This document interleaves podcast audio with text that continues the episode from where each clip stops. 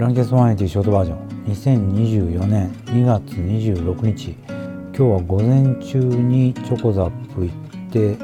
ラットプルダウンとチェストプレス。あとトレッドミルを30分5キロ走ってきました。黒猫ヤマトに荷物を出す用事があったんで車で出てついでに道場に行って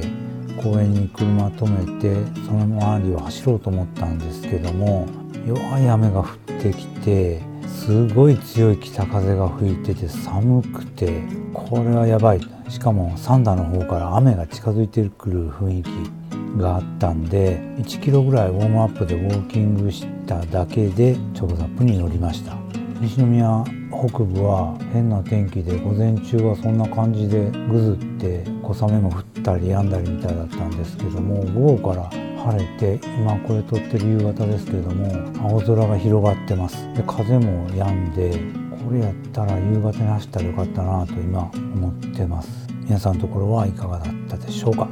ではまやでした。